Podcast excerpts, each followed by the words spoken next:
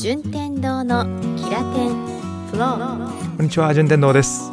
今日は MacOS Catalina と Audacity の相性問題についてお届けしたいと思います。 Audacity は皆さんご存知のように音声編集ソフトですね。こちらが Windows でも Mac でも使えて、しかも無料。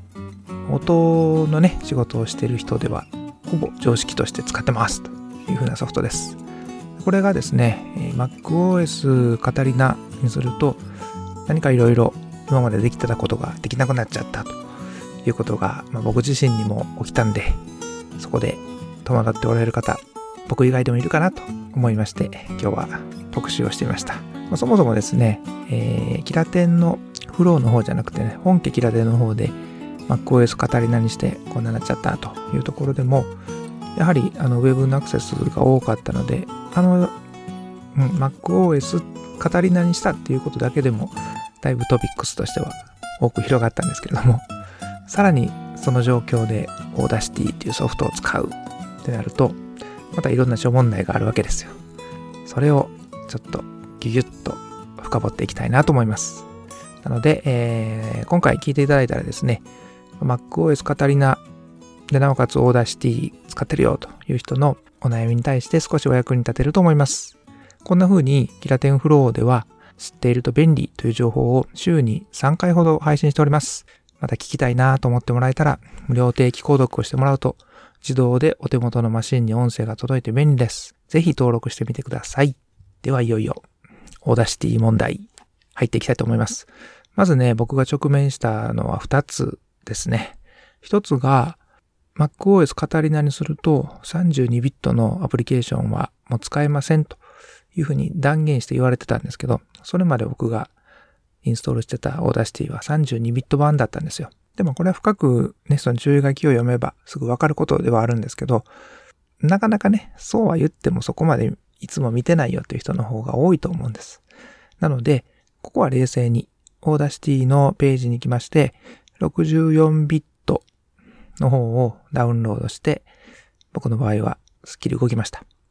ですから、もし、ちょっと皆さんの方でもね、何か調子悪いなと。調子悪いどころじゃないのかな。僕もね、一回開いたんですけども、その後使えませんっていう風なエラーが出てきたぐらいなんで、あの、アイコンがどうかなるっていう変化がなかった分分かりにくいと思います。ですから、何かエラーが出た時には、別に焦らず騒がず、 Audacity の64ビットダウンロードしたらいいかという風な安心感で挑んでもらえたらと思います。で、注意点がですね、 Audacity の方、私がダウンロードした時には、これともう一つこっちもダウンロードしてね、みたいな二つほどありましたね。だから64ビットはこれっていう、あの、単純にね、シンプルにいってないっていうケースがありますから、そこだけ少し注意を払って、 Audacity のページを確認しながら進めてみてください。であと、えー二つ目の私が直面した問題は、マイクの録音ができなかったという点です。どういうことかと言いますと、Audacity に外部マイクを USB でつないで、僕の場合はブルーの Yeti っていうマイク使ってるんですけど、外部マイクをつないで、はい、 Audacity で録音しましょうとなったら、波形データが全然現れてくれなくて、音声、おそらく外部マイクの方を認識してくれなかったんだと思うんです。これは、うん、なんかね、その、諦めようかなって最初は思ったんですけど、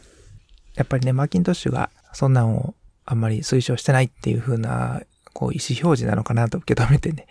無理にグッとねじ込むこともないやろうと思って、当分の間は、えー、Apple の純正の GarageBand、あちらで音声を収録して、で、その音声収録したものを一度書き出してから、この Audacity で BGM とかつけるっていうことをしてたんですよ。キラテンの収録とかでね。ただまあ、やはり何回か行うと、ちょっと、それも手間やなと思ってきたんです。まあ、作業効率オタクとしてはですね、どうしても GarageBand の方がいいっていう利点が増えてればまだしも、うん、慣らして考えたら、やはり Audacity ダイレクトの方がいいやと思いまして、そこをなんとかしようというふうに調査しました。でガレジバンドでね、撮ってたら、音楽的に言うところのいわゆる掛け取りと呼ばれてるやつですね。コンプレッサーかけた状態で撮ったりとか、それもできるので、もちろん利点はあるんですよ。あるんですが、うん、ラジオっていうことをね、考えると、できるだけ撮ったものをすごくフレッシュな状態でアップロードして、ポッドキャストにしたいっていう風な、そのスピード感は、Audacity ダイレクトの方があるんじゃないかなと思ってます。実際今、この瞬間も僕は Audacity に撮ってるわけですから、まあ、こっちの方がストレスが、ストレスがってこともないか、作業効率は上がりますと断言できますんで、もし皆さん環境が似てる方おられれば、ぜひ MacOS カタリナでもオーダーしてダイレクトで録音できるよという風な情報を活用してもらったらと思います。で、実際に使う、使うというかまあ見るところはここっていう注意点をお伝えしますね。では、えー、見ていくポイントですが、 Audacity 側で見るポイント、そして、えー、マッキントッシュの Mac 側で見るポイント2つありますので、順にお伝えしていきます。まず、 Audacity の方なんですけど、USB とかのマイクをね、マッキントッシュにつないでもらって、Audacity のマイクを選ぶ項目、マイクのアイコンがあると思うんですけど、そこに自分の挿したマイクが表示されていれば問題ないです。もし表示されてない、まあ、僕の場合は表示されてなかったんで、そこに、えー、 Yeti のマイクとかね、出てたらいいんですけど、僕は出てなかったんで、出てないという人は、メニューの録音と再生っていうところ、そこから選んでもらうと、下の方に音声デバイス情報の再スキャンって書かれたところがあると思います。こちらを押してもらったら、今、現時点で繋がっている外部のデバイスをスキャンしてくれて見つけてくれるはずです。で僕はこれ1個押しただけでも全て OK でした。でまず、 Audacity の方はこの設定をしてみてください。続きまして、マッキントッシュ側の設定です。マッキントッシュはターミナルと呼ばれている部分をいじらなきゃいけないです。